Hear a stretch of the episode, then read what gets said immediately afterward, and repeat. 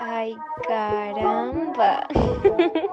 Hola y bienvenidos a la nueva temporada de Plan H, tu podcast de bajos recursos pero de grandes invitados. El día de hoy tenemos un episodio muy muy especial porque tenemos una nueva locutora que es María Grecia Jaramillo. ¿Qué tal, Jarita? ¿Cómo estás? Hola, hola Mundaka, hola Martín. ¿Todo bien? ¿Todo correcto? Súper emocionada de participar en esto. ¿Qué tal? Y acá también te hemos invitado el día de hoy a Martín León. ¿Cómo te encuentras, Martín? Un gusto. A ver si te presentas para los pupilos acá.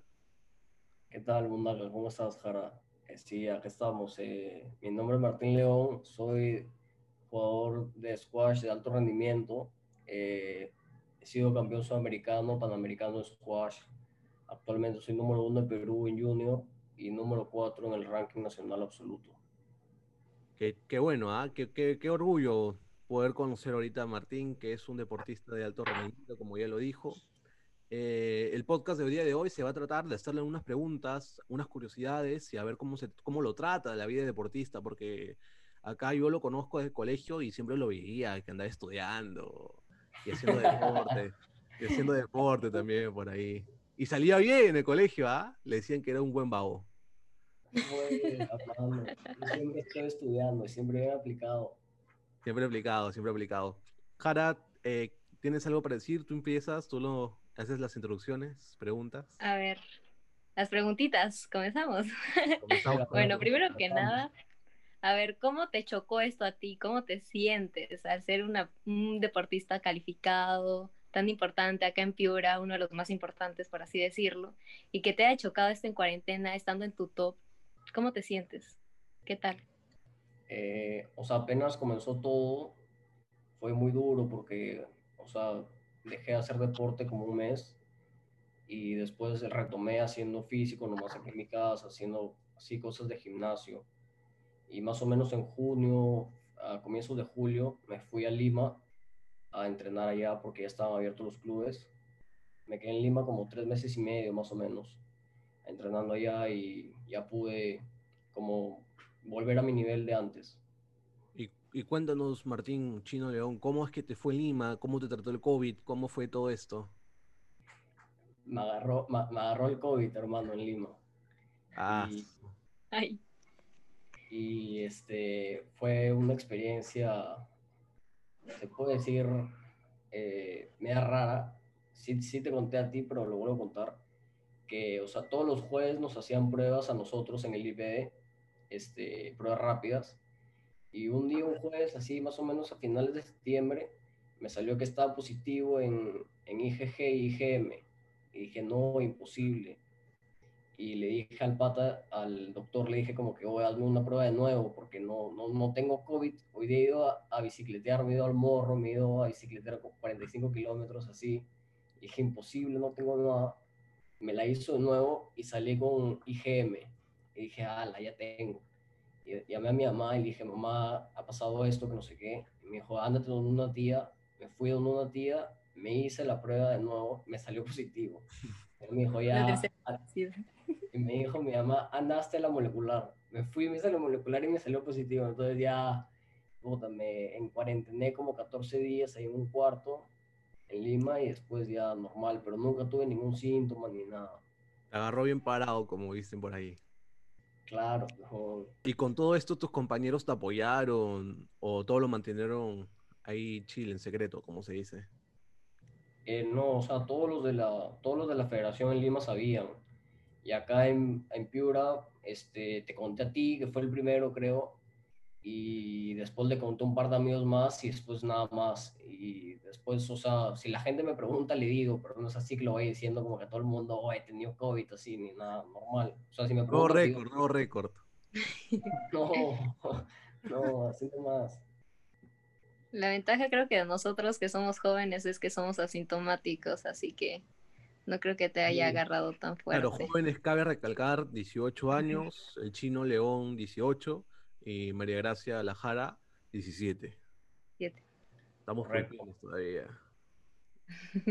¿Alguna otra pregunta, Jarita, que tengas para el estimado Martín? Sí, sí, a ver, tengo una curiosidad. A ver, a inicios de cuarentena creo que toditos comenzamos a tener como que una mala alimentación. Digamos, en mi caso, mi mamá comenzaba a hacer postres de la ansiedad de no hacer nada todo el día. Y tú que tienes que tener una buena alimentación balanceada, se supone, ¿cómo te agarró esto? O si, te, si seguías tu alimentación. No, no, no, si te soy sincero, no. Este, sí, acá también en mi casa mi mamá empezó a hacer un montón de postres, mi hermana también, y no fue, o sea, me engordó un montón, hasta ahorita estoy medio gordo, te juro que, o sea, todavía no estoy en mi peso que estaba antes en marzo, así, imposible.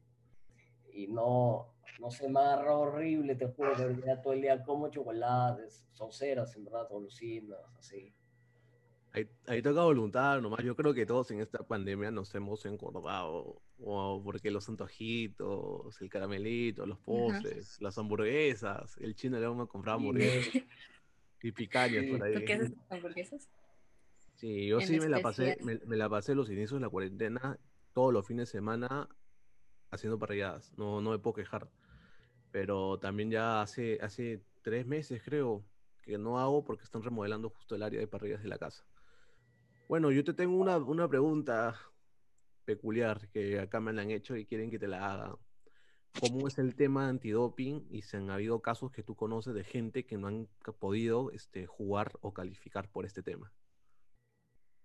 Eh, o sea, eh, cada seis meses más o menos, el IPD nos hace pruebas de sangre, pruebas de sangre, pruebas de, o sea, te analizan todo el cuerpo, pulmones, un montón de cosas de orina también, y ahí sale si, o sea, si estás como, como que consumiendo cosas ilegales.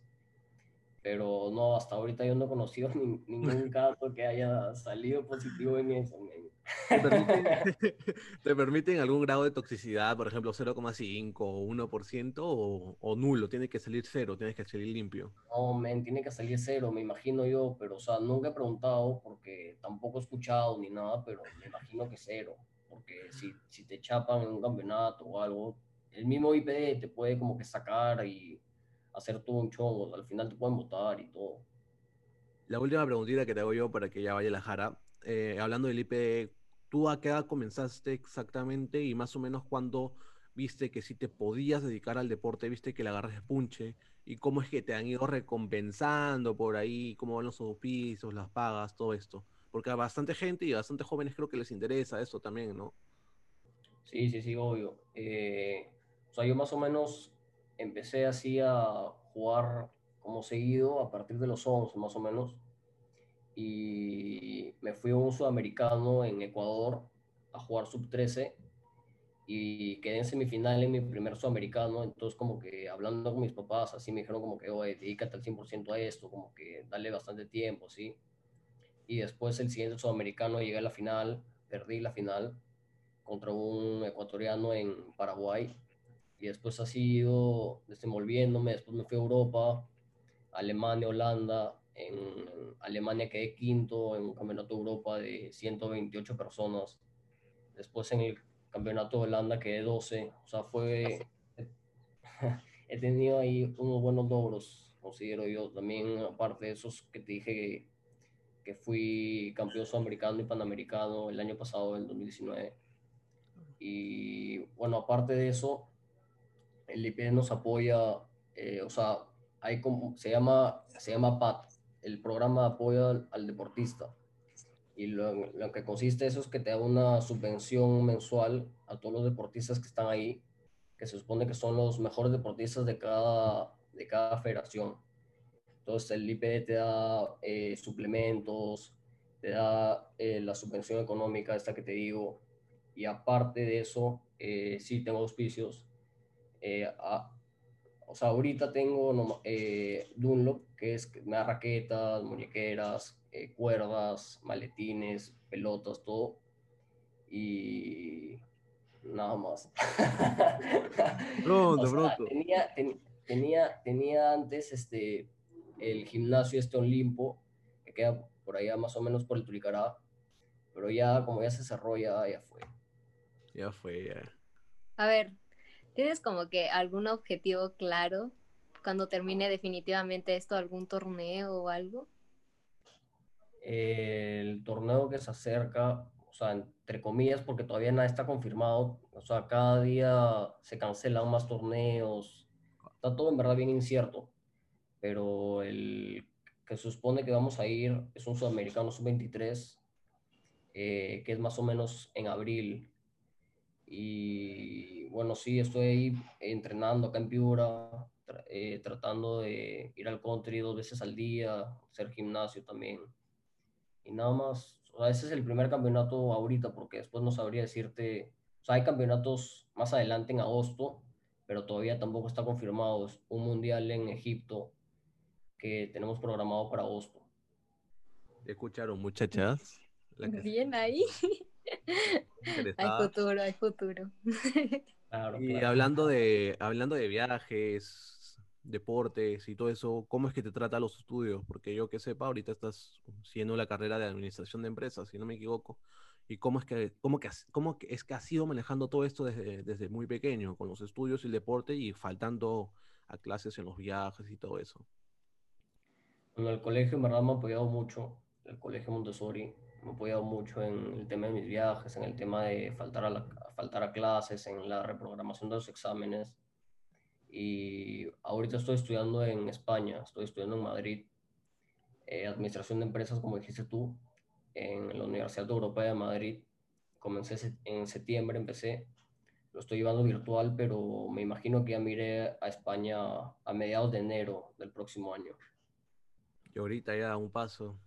Sí, sí, relativamente. Con, el tema de, me imagino que tú tienes tu carnet y todo de, de deportista calificado. ¿La universidad en qué sentido te ayuda con esto? ¿Eres becado?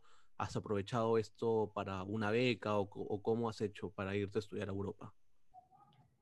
Eh, sí, o sea, mis objetivos en el squash fueron estar buscando siempre una beca con el deporte y también porque me gustó mucho. Entonces, sí, eh, apliqué a bastantes universidades de España.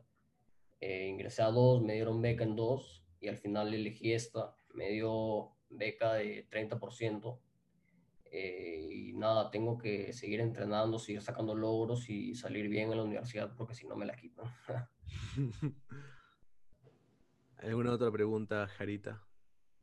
A ver, este, algún mensaje que quieras dar para los futuros deportistas en sí, también que se concentren en sus estudios, como tú lo estás haciendo. O los jóvenes que se están viendo. Ajá.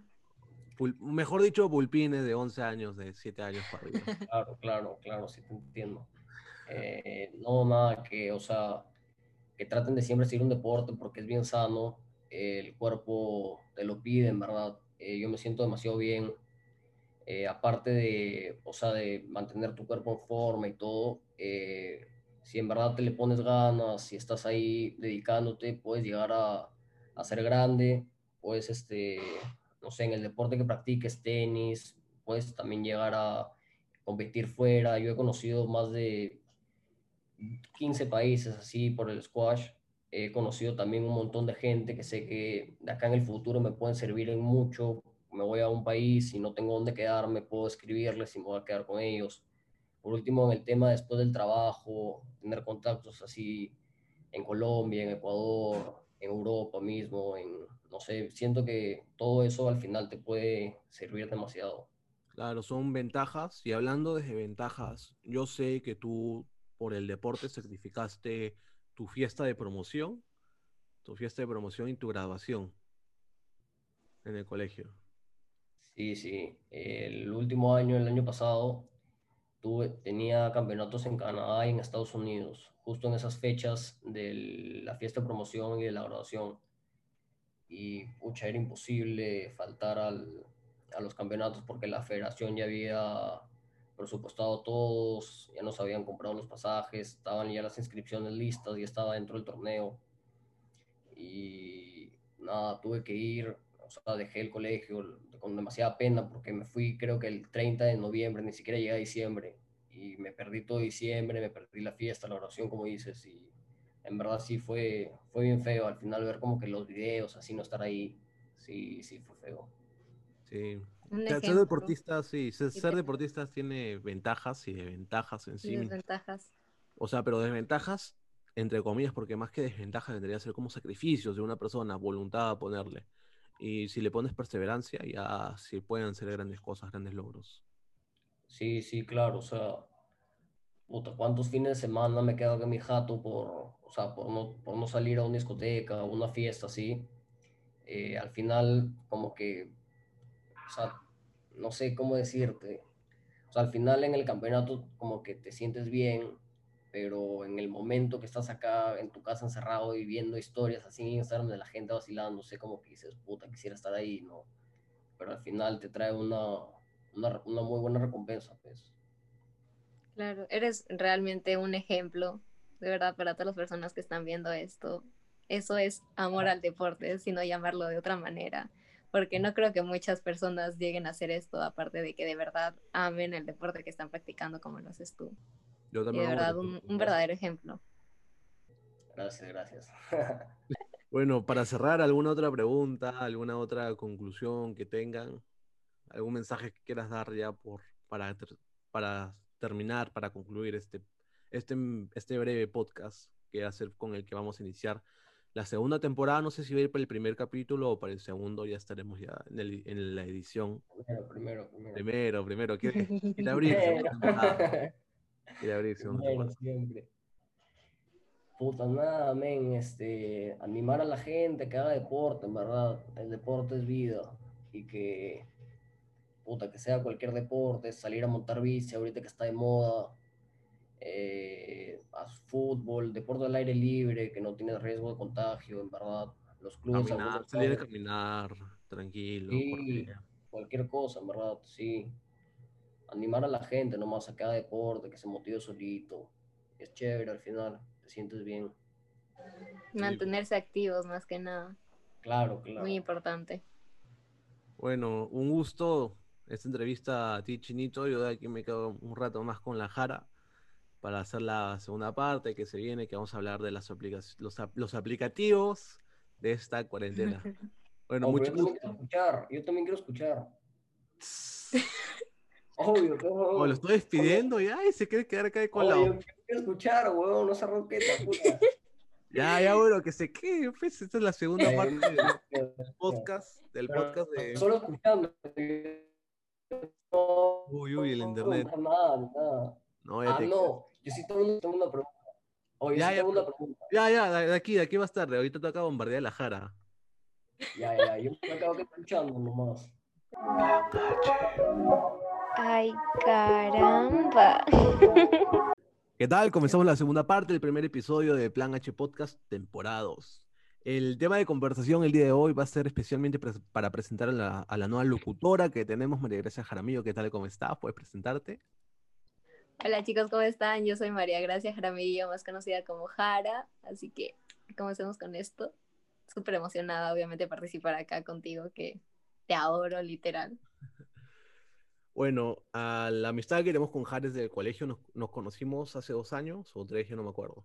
Bueno, el tema va a ser aplicativos de esta cuarentena, ya para cerrar el año. Tenemos acá de colado a Martín León del anterior, de la anterior parte. Uy, nos quedan 10 minutos. Bueno, de la anterior parte, que va a estar acá también de colado haciendo preguntas. ¿Qué tal, Jarita? Cuéntanos. Bueno, como sabemos, tú eres un influencer en TikTok eh, cuéntanos cómo, cómo se dio todo esto, con qué aplicativos comenzaste a socializar esta cuarentena, cuál fue tu historia. A ver, a socializar. Diferenciamos socializar de, después de todo lo TikTok, porque son por partes, literal.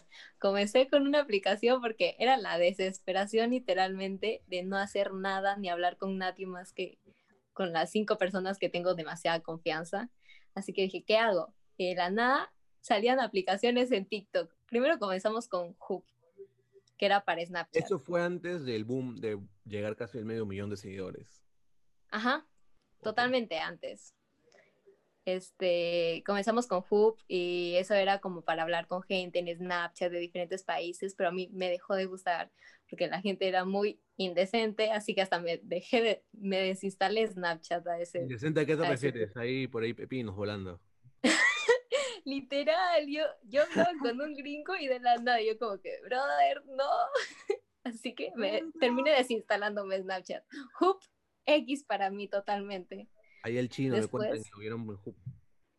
Ah, también el chino con Hoop. Que andabas en Hoop ahí. Yo no sabía Hoop. En Hoop. no sé qué es Hoop.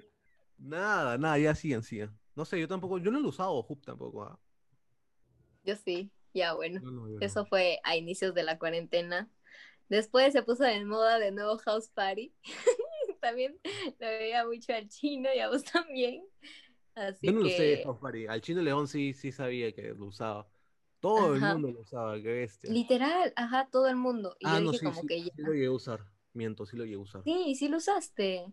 Sí, y después fue co- como que comencé a tener, como que socializar con gente de otro país poco a poco. Comencé con Colombia, Argentina, Chile, Uruguay, así. Yo como que ya comencé a entablar amistad con un montón de personas. Y como que, ay, qué chévere. Así sí se pone chévere la cuarentena. Y después, este, ya como que comenzó a pasar un toque de moda y me sale en TikTok una aplicación que se llama Yugo. Uy. Dije, a ver. ¿Tú sabes, lo- A a ver, ver. ¿tú sabes lo que es Yugo, chinito? No, men, no sé qué es. ¿A qué te suena Yugo? Yugo, Yugo, sí. Y-U-B-O. puta, no tengo idea, weón. no sé, men. A ver, nos va a dar una breve introducción y tutorial de qué es Yugo. Uy, es al inicio es imposible usarlo, literalmente yo no entendía nada. A mí me salían tipo personas como Tinder, yo dije que Tinder de adolescentes y no, no era eso, era, era es una app en sí para hacer en vivos, ya, y ahí vas conociendo a personas, puedes transmitir con 10 personas, te pueden ver hasta más de mil personas transmitiendo, hasta te puedes hacer influencer en la misma app. Y como que, qué chévere. Y ahí hay personas de literalmente todos los países posibles. Después, Mundaka también se unió a Yugo. Yo fui la me primera, creo que en Piura. Me uní una semana después que tuvo a Yugo. Ajá. Yo lo comencé a subir full a mis historias en Close. Y me preguntaban como que, ¿qué es eso? ¿Qué es eso? Y ya. Después fue recontra... el chino, ¿por qué se ríe? no lo puedo tomar en serio. No lo puede tomar en serio, dice, se ríen los influencers. ya, después se unieron un montón de personas. Como ahorita también está Ivana, creo. De Iván, Piura. sí. Hoy día se Ajá, se comenzaron a unir mis amigos de. Ecuador. Y ya ahí comencé a conocer a muchas más personas. He conocido también un montón de TikTokers, como es el caso de Santi, como es el caso de Joel, Yago, de Eh, Guille. Hay bastante gente chévere en Yugo. Y cuéntanos, Ujú. ¿cómo fue esto del TikTok, este bug que creo que a la gente le interesa, ¿no? Que he visto- A Mira, te, te voy a comentar más o menos lo que he leído y más o menos el hate que te botan algunas personas. La gente dice que solo te volviste famosa por enseñar las tetas. Ajá, literal. Literal. ya, a ver, todo comenzó en- mi primer TikTok, el primero que subí fue en, en enero, creo. Se volvió viral. El primero que subí, que fue diciendo mi edad, ni sé qué vainas, y ya de ahí dejé de subir. Y después subí otro TikTok a inicios de cuarentena que era hablando sobre Ecuador, Colombia y Venezuela. También se volvió viral. Y después ya comencé a hacer como que bailes y más vainas. Y ya ahí comencé a como que subir seguidores. Y después vino el tema del ay caramba, que fue lo, lo que más hizo boom en TikTok y por lo que más me conocen, que es el ay caramba, que dije, que fue más un personaje de una niña inocente que reacciona a piropos malcriados en sí. Y a eso le gustó a la gente, el personaje que tenía. Y después comencé con los comentarios de temas polémicos y Uy. ahí ya, ahí fue, El ahí fue el odio. Ahí fue el hate a la jarita. Pero tú Ujú. comenzaste a usar, o sea, comenzaste en sí a meterle puncha a TikTok, como se dice, después de Yubo, ¿no? Cuando conocimos a influencers, como al que entrevisté en, el- en la primera temporada de Plan H Podcast, mi primer capítulo. A Carlos, ajá. Carlos, sí, sí. después de yo. A Yo dije como que, a ver, y ¿por luego si ellos también pueden, a, yo no? a- a la María María Molano. A María también, que es un Tenía- que, bailador tenía un 20, montón. que tenía 20k y ahorita ya la pasaste. Ajá. Bueno, Chinito, ¿alguna, estás de sapo ya? ¿Alguna pregunta ahí para la Jara? Está Creo congelado el chino. Le fue el internet. Lo peor es que no voy a cortar la parte A, lo voy a dejar ahí en que, que pase Roche. Él quería estar. Oh, chino, En verdad me sale que está inestable, huevón. parecía que te habías quedado- Sí.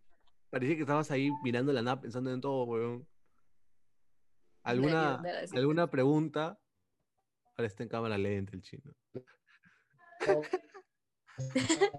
Movistar, Movistar, por favor. Rovistar. Internet peruano, internet peruano. el wifi peruano en su máxima expresión. Se parece un abuelo el chino. Oye, ¿vas a hacer una pregunta o una? Una pregunta. Para la Jara, sí, ya para cerrar este, este primer episodio de, de, la segunda temporada de Plan H Podcast. Ya, ya. Más o menos, o sea, ¿cómo fue así que, o sea, cuál fue tu opinión final, o sea, como conclusión, después de todo como que el hate que te tiraron? O sea, ¿en qué, cuál fue tu reflexión, así, en, en qué quedaste?